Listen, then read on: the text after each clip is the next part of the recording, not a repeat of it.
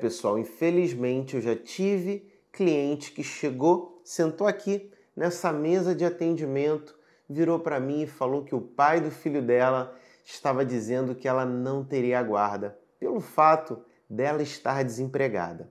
E é por isso que eu me sinto na obrigação de vir aqui e fazer esse vídeo para afastar o que eu mais vejo dentro de procedimentos que envolvem guarda, pensão ou até mesmo divórcio que é o terror psicológico que uma das partes acaba fazendo com a outra.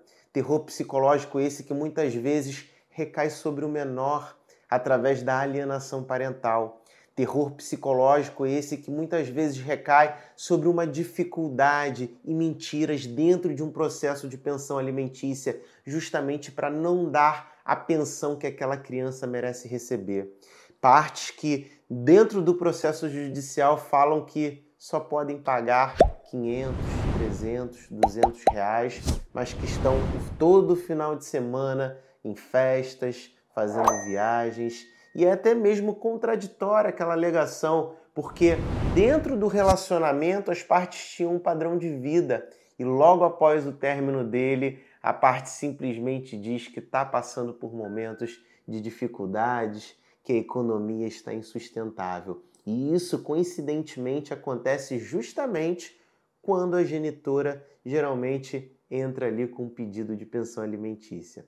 Bom, eu não quero generalizar, eu tive a sorte de ter clientes excelentes que se propuseram ali a pagar, a entrar até mesmo com oferta de pensão alimentícia. Então, esse material que eu produzo hoje é para afastar quem é, eventualmente aí faz a prática desse terror psicológico para causar aí um tormento desnecessário na cabeça da outra pessoa. E também espero que esse material tenha um objetivo de trazer tranquilidade, trazer calma ao coração de quem acaba ouvindo essa, essas mentiras, essas falsidades. Muita gente acaba dizendo coisas né, que não tem qualquer correlação com o nosso ordenamento jurídico. Mas, infelizmente, dentro de um processo que é tão delicado, porque muitas vezes envolve a criação de um menor de idade, a criação do seu filho, da sua filha, é um processo que por si só ele é delicado. Ele trata do maior bem da sua vida, que é a sua prole, né? o seu filho, seu, sua filha. Então, muitas vezes, qualquer assunto que a outra parte diga, mesmo que a gente considere ali que aquilo não parece verdade, aquilo vai causar aflição no coração. Infelizmente, não é todo mundo que tem condições de sentar aqui na mesa para receber um atendimento de um advogado e ouvir exatamente essas palavras que eu vou falar para vocês agora. Então, como vocês perceberam, existem casos em que o genitor ele acaba falando de que a outra parte não vai receber a pensão alimentícia que precisa, ou então vai receber menos, e fica o tempo todo falando ali que ah, eu vou diminuir essa pensão, você não vai ganhar a pensão, ou então até mesmo eu tenho um filho de um outro casamento que eu pago muito menos de pensão e o juiz vai me dar isso daí. Bom, pessoal, a primeira coisa que eu tenho para dizer para você é que essa parte, a não ser que a gente esteja falando de um advogado de um juiz que esteja falando ali em causa própria, mas geralmente a pessoa ela não tem envolvimento no mundo jurídico. Se tivesse, não falaria tamanha besteira. Afinal, a pensão alimentícia ela sempre irá incidir dentro das hipóteses legais. Não existe uma forma de se escapar da pensão alimentícia se está ali dentro dos requisitos, que no caso é até aquela criança atingir a maioridade civil, os seus 18 anos, ou então até mesmo maior de idade estiver cursando ali é, ainda seus estudos, estiver ainda tentando é, se inserir no mercado de trabalho através do término dos estudos. Então, a gente tem essa obrigação estendida até os 24 anos de idade. Então, isso é força de lei. E aí muita gente acaba dizendo que vai pagar pouco, quase nada de pensão, quando a lei também é clara ao dizer que a pensão alimentícia será paga de acordo com três critérios essenciais: a necessidade de quem recebe, a possibilidade de quem paga e a razoabilidade dentro desses dois critérios. Isso porque muitas vezes o genitor tem condições de oferecer uma pensão que está inclusive além das necessidades da criança. E aí o que o juiz faz? Com base no critério da razoabilidade, o juiz concede, confere ali uma pensão que às vezes é até maior do que as necessidades daquele menor. Isso para que a gente tenha um padrão de vida elevado e adequado ao padrão de vida dos genitores. Uma outra coisa muito importante, que foi justamente o que eu disse no início do nosso vídeo, que inclusive é tema principal aqui, é quando uma das partes simplesmente diz que a outra não terá a guarda, simplesmente pelo fato de às vezes não estar trabalhando. E a gente tem algumas coisas que a gente precisa analisar. Muitas vezes a pessoa ela não está trabalhando ou de fato ali por um momento de dificuldade, um momento de incerteza no mercado, uma demissão recente, uma dificuldade de reinserção, no mercado de trabalho. Mas eu afirmo para você que isso por si só não é motivo para você perder a guarda do teu filho, da tua filha. Isso porque o juiz, todo o processo e o juiz junto com o Ministério Público e todo o processo de que envolve um menor de idade, sempre a gente sempre vai olhar para o melhor interesse dele.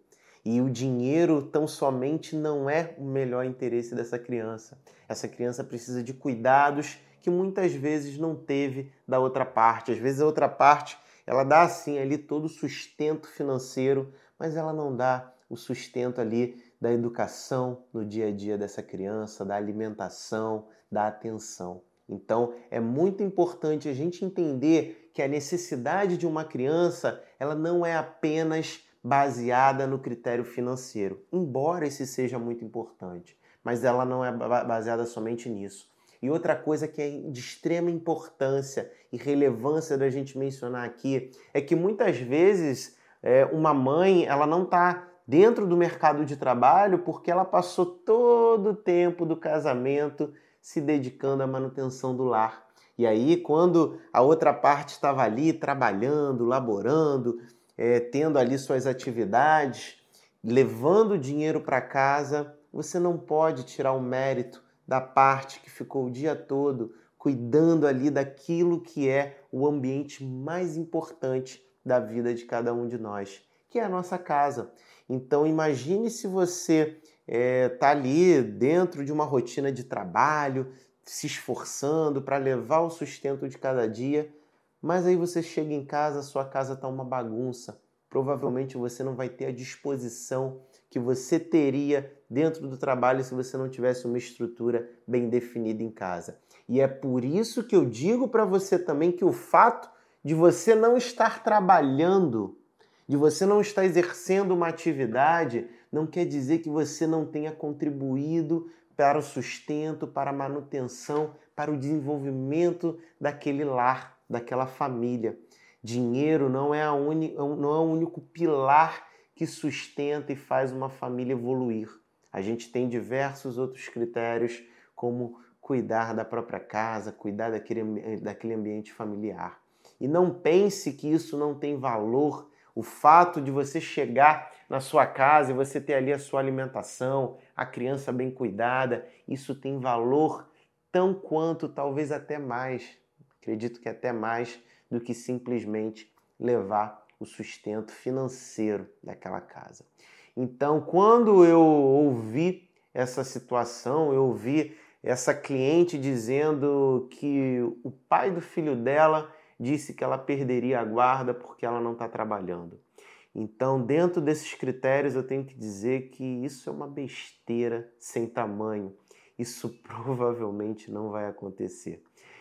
Existem casos, obviamente, em que a parte ela não quer trabalhar, a parte ela não quer se dedicar. Existem pessoas que realmente são acomodadas que não querem se dedicar, não querem trabalhar, querem literalmente se encostar em alguém, em alguma coisa. Eu não estou falando desse tipo de gente, desse tipo de pessoa que teria tanta tantos problemas, vamos dizer assim, como a parte que fala que a mãe, a genitora, vai perder a guarda ali simplesmente porque não está exercendo uma função laborativa naquele momento. E tem gente que muitas vezes acaba colocando o critério do pagamento da pensão no meio disso tudo. É, mas eu que estou pagando todas as despesas do menor, então eu que tenho o direito da guarda. Não é assim que funciona.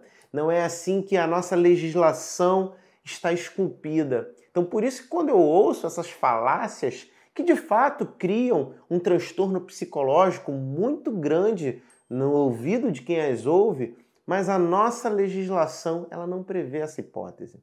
Muita gente, inclusive, se preocupa e tem um pouco de ansiedade e transtorno com o que seria temida, mas que na verdade é abençoada guarda compartilhada. E muita gente utiliza a guarda compartilhada como até por, por próprio desconhecimento ou então até mesmo por querer causar um transtorno na psicologia ali, no psique da outra parte, usa a guarda compartilhada como se fosse algo é, extremamente complexo, como por exemplo, olha, a guarda é compartilhada, então a partir de agora eu vou pegar a criança, vai, ela vai ficar 15 dias direto na minha casa.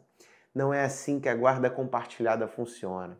A guarda compartilhada ela tão somente prevê que tanto o pai como a mãe eles terão igual oportunidade e possibilidade de decidir sobre a vida dessa criança. Qual escola ela será matriculada, qual atividade extracurricular ela irá fazer, qual curso de língua estrangeira ela irá estudar. Então essas decisões são tomadas em conjuntos é, tanto com o pai como com a mãe. Eles têm peso igual na tomada de decisão. Mas não quer dizer que a criança vai ficar 15, 10 dias é, na casa de cada um. Isso não, isso não, não tem nada a ver com a guarda compartilhada. A gente fala de guarda compartilhada na tomada de decisão, na, na no que seja melhor para a vida dessa criança.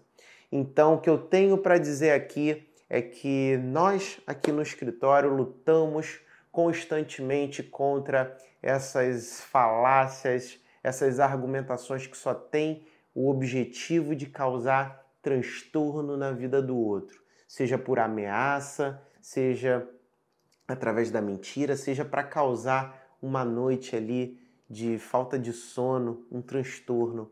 Afinal, muitas vezes a pessoa não consegue ter, aceitar o término de um relacionamento e desconta isso da pior maneira possível, que é na criação, no sustento financeiro do menor, no próprio carinho. Tem gente que deixa de visitar o filho porque teve um término de relacionamento ruim. Uma coisa que eu tenho que dizer para vocês: o filho é para sempre você sempre terá aquele vínculo com a pessoa que você escolheu para ser o pai do teu filho, para ser a mãe tua, do teu filho. Então, o mais importante é que você procure ter uma relação minimamente saudável. Muitas vezes, dependendo do que acontece, você não consegue é, manter ali como se, se fosse um vínculo de amizade, mas é necessário você ter o que eu costumo dizer muitas vezes um vínculo inteligente, como se você tivesse um sócio na criação de uma empresa. No caso, a sociedade é em relação à criação de uma vida. Então não se deixem cair por falsas argumentações de quem principalmente não vive o mundo jurídico. Vão falar muitas coisas, muitas falácias, vão falar muitas coisas para causar transtorno para você mas a grande maioria delas não vai ser verdade. Por isso, confie sempre em um advogado. Então, essas palavras é para você que muitas vezes não tem condições de sentar aqui e ter uma consultoria jurídica. Eu espero ter ajudado, eu espero que seu dia seja maravilhoso. Eu vou ficando por aqui, peço para você se inscrever no canal se você é, achar que o conteúdo pode te ajudar de alguma forma. Até a próxima. Tchau, tchau.